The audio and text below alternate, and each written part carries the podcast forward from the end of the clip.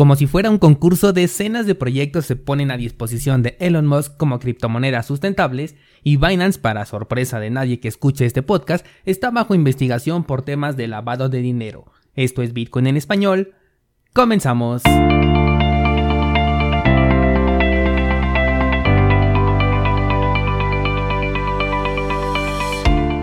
Hola, soy Daniel Vargas y esto es Bitcoin en español un lugar donde hablamos de la tecnología más revolucionaria desde la invención del Internet. ¿Crees que estoy exagerando? Ponte cómodo y déjame ser tu guía en un camino sin retorno, el camino a la descentralización.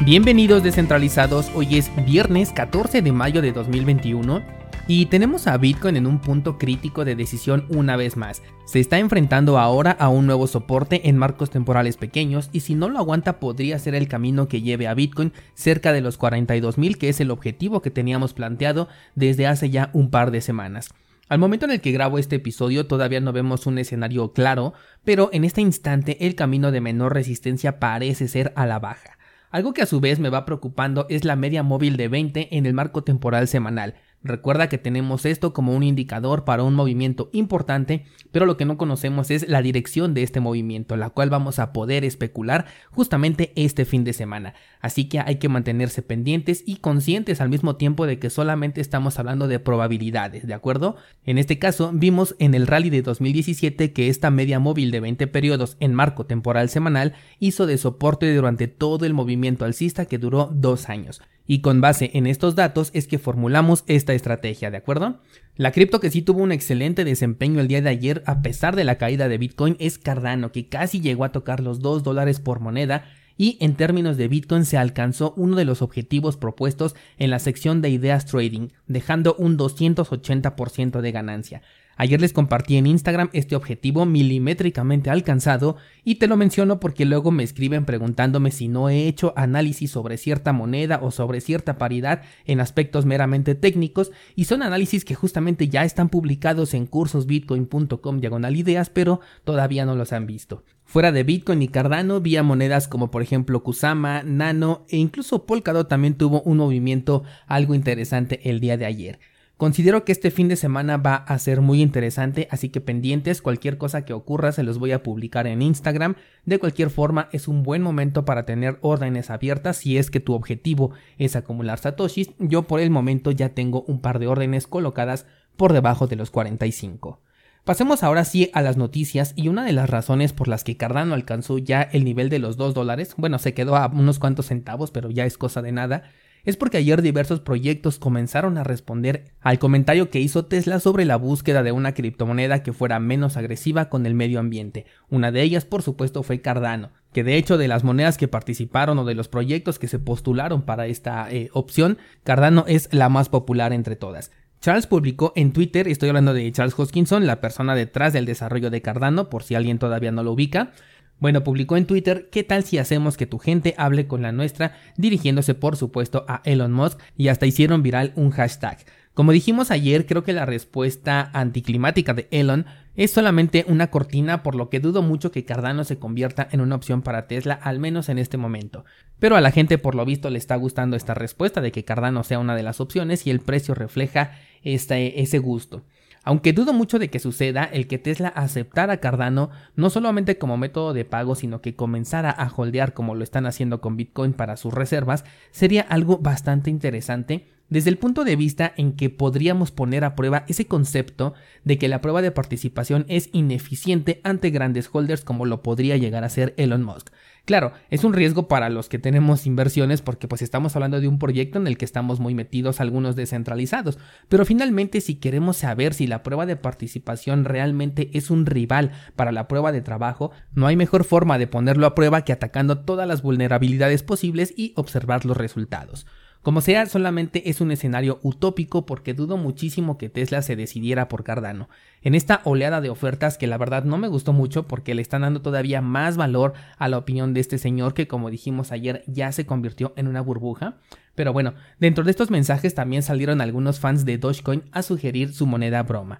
y es que hay que balancear bien las cosas descentralizados. Dogecoin es una broma y no podemos pretender que sea otra cosa, al menos no sin un desarrollo por detrás. Es fácil aceptar a Dogecoin como método de pago porque finalmente no estamos hablando de que se vendan millones de Teslas por segundo y que todos se paguen con criptomonedas, o sea que no representaría un peligro hasta donde yo lo veo pero lo que sí hace es incrementar el incentivo para que ocurra un ataque y recuerda que Dogecoin al ser una broma es bastante vulnerable a ataques del 51%, por eso cuando la broma se sale de control es cuando ya no resulta gracioso. Ahora, al momento en el que estaba grabando este podcast me doy cuenta que Elon Musk publica que está trabajando con los desarrolladores de Dogecoin para poder ofrecer un sistema de transacciones efectivo. Aquí es algo interesante porque no existen los desarrolladores de Dogecoin. Tenemos voluntarios que ocasionalmente le han hecho ciertas modificaciones al código, pero la verdad es que no hay mucho que corregirle porque Dogecoin nunca ha ofrecido realmente nada, simplemente tiene que funcionar para hacer transacciones y nada más.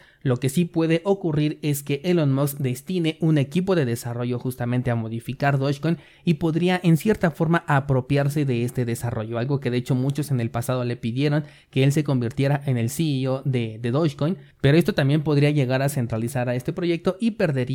todo el sentido que ha tenido durante todos estos años, aunque es probable que en el futuro, bueno, pues gracias a Elon Musk subiera todavía más de precios, se descontrolara y se convirtiera a lo mejor en una especie de Ethereum en donde este efecto de red y esta popularidad que tiene Elon Musk hiciera que el precio de Dogecoin pues llegara a niveles desorbitantes ahora sí ya con un desarrollo dedicado, pero entonces ya estaríamos hablando de un nuevo Dogecoin, casi casi como si fuera una bifurcación, pero sin existir este elemento de que se separaran las cadenas, sino que ya tomaría un rumbo completamente distinto al que ha tenido esta moneda desde el 2014 hasta hoy en día. Siguiendo con Cardano, los contratos inteligentes ya deben estar en la testnet para finales de este mes y dependiendo de los resultados de esta testnet, que es una versión de prueba, es como ya sabremos con mayor certeza en qué momento los veremos en acción. Para esto ya hay desarrolladores trabajando en aplicaciones, algunas de ellas seguramente van a ser los swaps y ya me adelanto en pensar en un servicio llamado AdaSwap que estoy seguro que ya debe estar en desarrollo y que será el Uniswap de los tokens creados con Cardano. Esto será muy interesante porque al tratarse de una red que ya cuenta con popularidad y cuyos intercambios no costarán ni el 1% de lo que cuestan en Uniswap, es probable que algunos proyectos comiencen su migración a esta red. Otros no van a migrar, pero lo que van a crear es un derivado, y en estos casos simplemente los voy a ignorar hablando de posibles entradas a mi portafolio personal, porque no estoy muy interesado en un token que representa a otro token que representa a algo. Si voy a elegir a Cardano como mi plataforma de smart contracts principal, entonces buscaré desarrollos que se hagan nativamente para este entorno. Mucho se habla también de la comparación contra Ethereum por ser el líder de los smart contracts, pero creo que el que se vería más afectado sería la Binance Smart Chain porque esta última es una copia y además mal hecha de lo que hace Ethereum, incluyendo todos sus errores, pero con la ventaja de que las comisiones son exageradamente más pequeñas. El detalle es que el control está bajo una empresa centralizada que además está en este momento bajo la mira de los reguladores y con esto pasamos a la siguiente noticia. Y es que, descentralizado, el día 29 de abril te publiqué un episodio en donde te contaba que Binance estaba bajo la mira y de hecho desde el año pasado ya te venía advirtiendo que ciertas cosas que estaba haciendo Binance le iban a traer consecuencias en el futuro. Ante estas opiniones he recibido un par de comentarios hostiles, muy poquitos la verdad, y otros muy interesantes que de hecho te compartí cuando platicamos sobre el prestigio que tiene Binance. Esta frase eh, no la olvido, el prestigio que tiene Binance. Y es que he visto que cuando solamente somos usuarios y nos ponen todo fácil en un exchange, tenemos muchas opciones, liquidez impresionante, una plataforma exageradamente funcional e incluso una aplicación móvil muy efectiva, es obviamente pensar que Binance tiene un prestigio. Pero cuando ya estás detrás de las noticias y te la vives leyendo cosas sobre este sector cripto, te das cuenta de que el río está haciendo bastante ruido y por eso es que te traigo datos y opiniones sobre lo que encuentro. Bueno, pues resulta que Binance ahora sí ya está oficialmente bajo investigación, esto por parte del Departamento de Justicia y el Servicio de Impuestos Internos. La investigación es por posible lavado de dinero y delitos fiscales. Esto hablando de Estados Unidos, pero la cosa no para aquí, ya que la comunidad europea también tiene a Binance bajo investigación para ver si se están cumpliendo con las normas establecidas en el lanzamiento de sus tokens stop. ¿Y qué crees descentralizado? Pues que no están cumpliendo con esta normativa. Por eso ya te había dicho que podría verse envuelto en un problema tipo Ripple y para ello te invito a escuchar el episodio 310 en donde te hablé más a fondo de los problemas que tiene Binance ya acumulados. La respuesta de la empresa fue la siguiente y cito textualmente, nos tomamos muy en serio nuestras obligaciones legales y nos relacionamos con los reguladores y la aplicación de la ley de manera colaborativa. Hemos trabajado arduamente para construir un programa de cumplimiento sólido que incorpore principios y herramientas contra el lavado de dinero que utilizan las instituciones financieras para detectar y abordar actividades sospechosas. Es curioso porque te está eh, diciendo este mensaje que ellos están tomando las medidas necesarias para que las personas que utilicen estos servicios o este exchange